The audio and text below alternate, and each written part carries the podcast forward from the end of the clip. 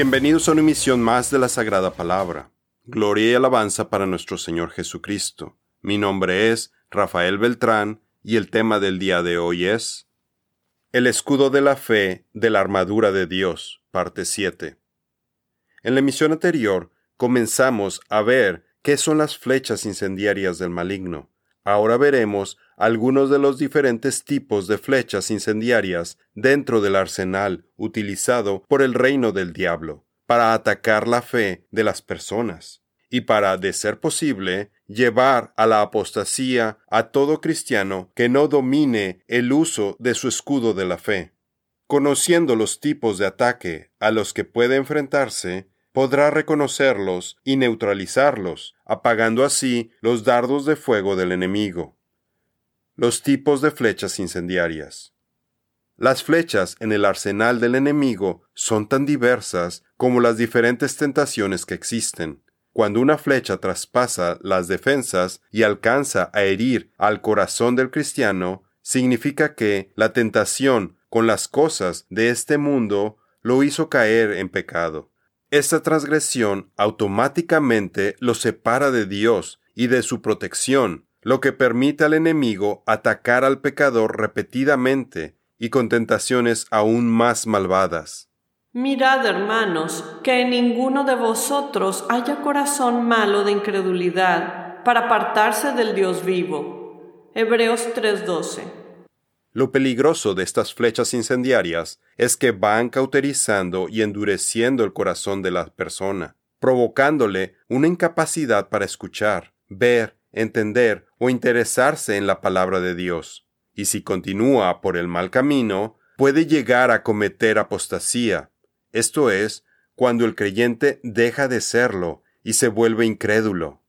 El Espíritu dice claramente que en los últimos tiempos algunos se apartarán de la fe, prestando atención a espíritus engañadores y a doctrinas de demonios. Primera de Timoteo 4.1. Flechas de omisión.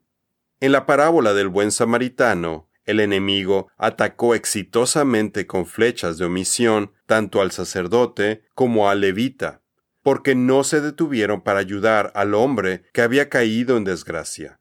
Estas flechas de omisión pueden materializarse en pensamientos como ¿Para qué me molesto?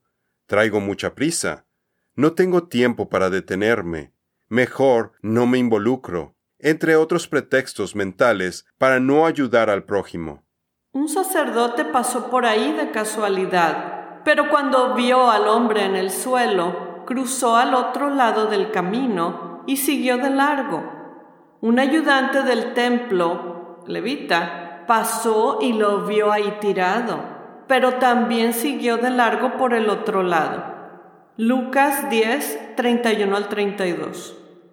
Por tanto, al que sabe hacer lo bueno y no lo hace, eso le es pecado. Santiago 4:17.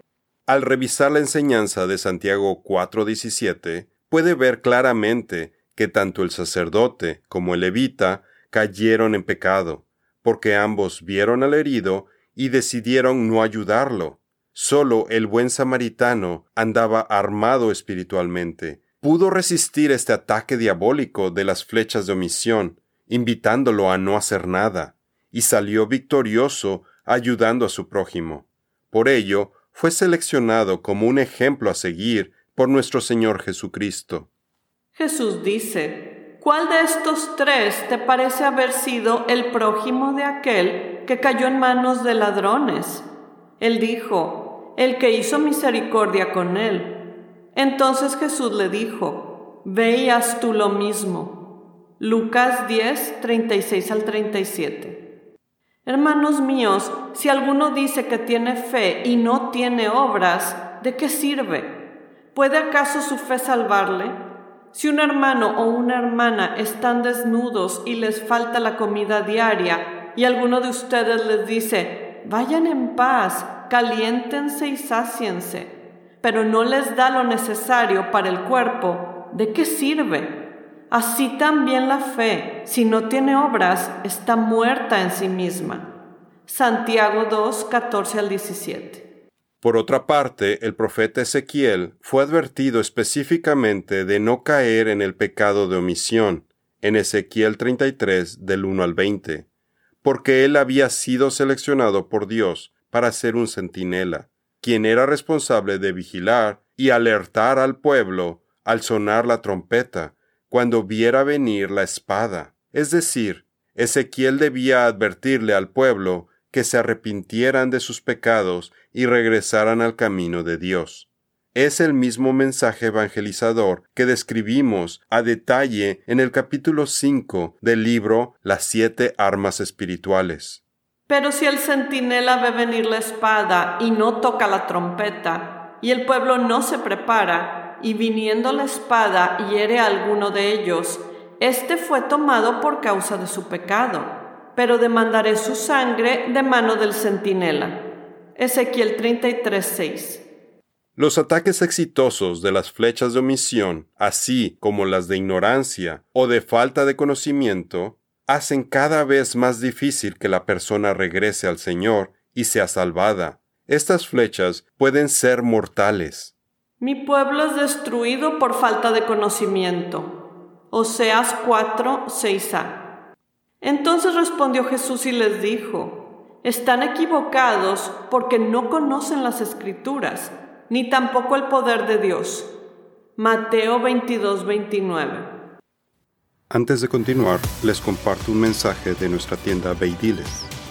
La Sagrada Palabra pone a su disposición su nuevo libro, Las siete armas espirituales. En él encontrará una descripción detallada de cada una de las piezas que componen la armadura de Dios si usted ya cuenta con su armadura, ahora necesita aprender a utilizarla. Conozca las estrategias del enemigo y protéjase contra sus flechas incendiarias. Mejore su relación con el Señor, obtenga mejores resultados a sus oraciones para que sean escuchadas. Al ponerse su armadura a diario, incrementará su fe y mejorará su discernimiento espiritual. Encuentre el libro y el audiolibro en nuestra página web beidiles.com, también se encuentra disponible el libro digital en formato Kindle en Amazon y como libro impreso. Ahora regresamos con nuestro programa. Flechas de ansiedad. Otras flechas que utiliza el maligno son las de preocupación o de mortificación, para mantenerlo en un estado de ansiedad por las cosas de este mundo, dinero, alimentación, salud, vestido, posesiones, seguridad, etc. Nuestro Señor Jesucristo nos advirtió de este tipo de ataque con su enseñanza de la semilla que fue sembrada entre los espinos, la cual resultó infructífera por las preocupaciones del mundo. Jesús dice, y aquel en quien se sembró la semilla entre espinos, este es el que oye la palabra pero las preocupaciones del mundo y el engaño de las riquezas ahogan la palabra y se queda sin fruto. Mateo 13:22. Jesús dice, por eso les digo, no se preocupen por su vida, qué comerán o qué beberán, ni por su cuerpo, qué vestirán. ¿No es la vida más que el alimento y el cuerpo más que la ropa? Miren las aves del cielo que no siembran, ni ciegan, ni recogen en graneros, y sin embargo el Padre Celestial las alimenta. ¿No son ustedes de mucho más valor que ellas? Por tanto, no se preocupen diciendo qué comeremos, o qué beberemos, o con qué nos vestiremos, porque los gentiles buscan ansiosamente todas estas cosas, que el Padre Celestial sabe que ustedes necesitan todas estas cosas. Mateo 6, 25 al 26 y 31 al 32. Quienes no utilizan su escudo de la fe para protegerse tienen la mente llena de estos malos pensamientos. Cristo ha sido muy claro. Los creyentes no debemos preocuparnos ni estar ansiosos como los incrédulos, sino tener fe en Dios, quien proveerá todas nuestras necesidades si ponemos como prioridad su reino y su justicia. Jesús dice, más bien, busquen primeramente el reino de Dios y su justicia, y todas estas cosas les serán añadidas. Mateo 6:33. Flechas de incredulidad. Satanás enfoca sus esfuerzos en que las personas hagan lo opuesto de lo que Dios dice. Con sus flechas de incredulidad, busca fomentar dudas acerca de la verdad de las Escrituras, cuestionar a Dios, incitar a la apostasía y al pecado, para debilitar la fe del creyente y desmotivarlo, acusándolo con mensajes como eres un fanático religioso, entre otro tipo de comentarios hirientes que prefiero no mencionar en este espacio, provenientes incluso de sus seres queridos.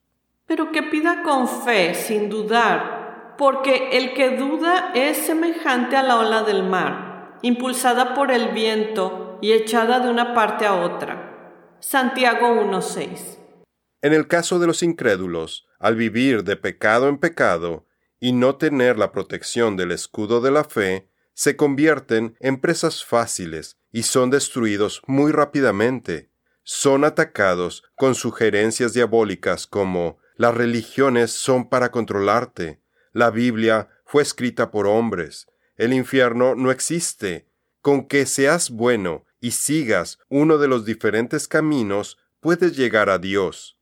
Entre otros mensajes, en nuestra serie de artículos ¿Acaso todos los caminos nos llevan a Dios? parte 1, vemos a detalle este último punto, pero si levanta su escudo de la fe ante todos estos ataques, puede guiarse por su fe en Jesucristo, minimizando así los ataques más sofisticados, peligrosos e incendiarios del reino del diablo, reduciéndolos a inofensivos dardos apagados que no le pueden causar ningún daño. Porque por fe andamos, no por vista. Segunda de Corintios 5:7. Con sus plumas te cubrirá, y debajo de sus alas te refugiarás. Escudo y defensa es su verdad. No tendrás temor de espanto nocturno, ni de flecha que vuele de día, ni de peste que ande en la oscuridad, ni de plaga que en pleno día destruya Caerán a tu lado mil y diez mil a tu mano derecha, pero a ti no llegará. Salmos 91, 4 al 7. Para salir victoriosos de los ataques, es necesario que aprendamos a reconocer la voz del Espíritu Santo y nos entrenemos a levantar nuestro escudo de la fe, para identificar cuando estamos siendo atacados y defendernos de las voces que nos lanzan nuestros enemigos para alejarnos de Dios y de su camino. Flechas de ociosidad. Cuando las flechas de incredulidad no le funcionan al reino de las tinieblas, entonces los enemigos buscan neutralizar a los cristianos haciéndolos infructíferos, para que se queden en su zona de confort, y no se preocupen por los demás. El primer ejército de las fuerzas elite del enemigo, de quienes hablamos en el libro de las siete armas espirituales, se especializa en esta labor de adormecer a los creyentes. Para que anden como es digno del Señor, haciendo en todo lo que le agrada, dando fruto en toda buena obra y creciendo en el conocimiento de Dios. Colosenses 1:10 en diferentes pasajes de las Escrituras encontramos que la ociosidad, no ser productivo, es mala. Era uno de los pecados principales de Sodoma. No se preocupaban por fortalecer al pobre ni al necesitado. Recuerde que espiritualmente el pobre es quien no tiene la palabra de Dios. Está hambriento porque no sólo de pan vive el hombre, la ociosidad roba de bendiciones a los creyentes por su falta de acción. He aquí que esta fue la maldad de Sodoma, tu hermana. Soberbia, saciedad de pan y abundancia de ociosidad tuvieron ella y sus hijas, y no fortaleció la mano del afligido y del menesteroso. Ezequiel 16:49. Para el director del coro, Salmo de David, Bienaventurado el que piensa en el pobre en el día del mal, el Señor lo librará. Salmos 41.1. Con ataques desde múltiples direcciones, Satanás quiere que piense que obedecer a Dios es una inconveniencia o incomodidad, porque usted así está muy a gusto y va a dejar de disfrutar lo mejor de la vida, incluyendo riquezas, entretenimiento y placeres. Para ello, el maligno procura fomentar la ociosidad al tentarlo con películas, eventos deportivos, telenovelas, noticieros, música, shows en vivo, videojuegos, redes sociales, el Internet y lugares de ocio como los centros de apuestas. ¿Por qué cree que son multimillonarias las empresas que se dedican a la industria del ocio? El mundo hace todo esto para que se mantenga alejado de la palabra de Dios, del servicio, la oración, el estudio, sus responsabilidades y de estar en la presencia del Señor. Pero si alguien no provee para los suyos, y especialmente para los de su casa, ha negado la fe y es peor que un incrédulo. Primera de Timoteo 5:8. Mientras tanto, el veneno de las flechas de ociosidad continúa endureciendo los corazones de sus víctimas. Con lo anterior, no estoy diciendo que usted nunca se tome un descanso, ni que sea pecado ver programas de televisión o gozar de un buen espectáculo. Mi punto es que simplemente necesita encontrar un balance correcto para priorizar ser productivo para el reino de Dios cumplir con sus responsabilidades cotidianas y atender en medida moderada sus necesidades de descanso. El que es negligente en su trabajo es hermano del destructor. Proverbios 18:9. En Proverbios 18:9 encontramos que el perezoso, negligente en su trabajo, es hermano del destructor. De esta forma, vemos que el flojo, con su inactividad, está avanzando el trabajo del maligno. ¿Cómo puede suceder esto? Como vemos a detalle en el capítulo 2 de nuestro libro Las siete armas espirituales, el viajero, mencionado en 2 Samuel 12:4, se trata del diablo. Este mismo caminante también trae pobreza para quien le abre la puerta, como podemos apreciar en Proverbios 6:11 y Proverbios 24:34. El viajero es Kimhalech, y al utilizar la forma intensiva del verbo en hebreo piel, significa caminar vigorosamente o rápidamente. Al moverse rápidamente, el maligno puede causar un ataque inesperado. La Septuaginta traduce al viajero como cacos odiporos, cacos malo, odiporos viajero, caminante, un viajero malo. Así vendrá tu necesidad como caminante, y tu pobreza como hombre de escudo. Proverbios 6:11. Esta traducción literal del hebreo, hombre de escudo, también se puede traducir como hombre armado. Así anda Satanás. El enemigo lanza su flecha incendiaria de pereza, y si la víctima está desarmada, esa pereza se propaga, convirtiéndose en un hábito, porque gradualmente empobrece a la persona. En contraste, en Proverbios 6 del 6 al 8, se nos indica que aprendamos de las hormigas, por lo sabias, disciplinadas y trabajadoras que son. Ve a la hormiga, oh perezoso, observa sus caminos y sé sabio. Ella no tiene jefe, ni comisario, ni gobernador, pero prepara su comida en el verano y guarda su sustento en el tiempo de la siega. Proverbios 6, 6 al 8. Esperamos que haya disfrutado de esta muestra del capítulo 6 del libro Las siete armas espirituales. Si desea ver este estudio completo del escudo de la fe, lo invitamos a que adquiera nuestro nuevo libro disponible tanto en formato de libro impreso, ebook y como audiolibro, donde además aprenderá cómo ponerse toda la armadura de Dios, el cómo no perderla, estrategias para recuperarla si la perdió y tácticas para combatir al enemigo, lo puede conseguir a través de nuestra tienda en línea beidiles.com, en Amazon y con otros vendedores. En nuestra siguiente misión continuaremos con otro extracto de la siguiente pieza de la armadura, el casco de la salvación. Hablaremos de cómo el enemigo es capaz de plantar malos pensamientos en las personas que no cuentan con esta pieza de la armadura. También veremos ejemplos para que compruebe que el enemigo ataca con este mecanismo desde la infancia de las personas. Veremos cómo esta valiosa pieza es la defensa espiritual más poderosa que tenemos para defendernos de los ataques a nuestra mente. Esto es todo por el día de hoy. Los esperamos en nuestra siguiente misión. Que Dios los bendiga.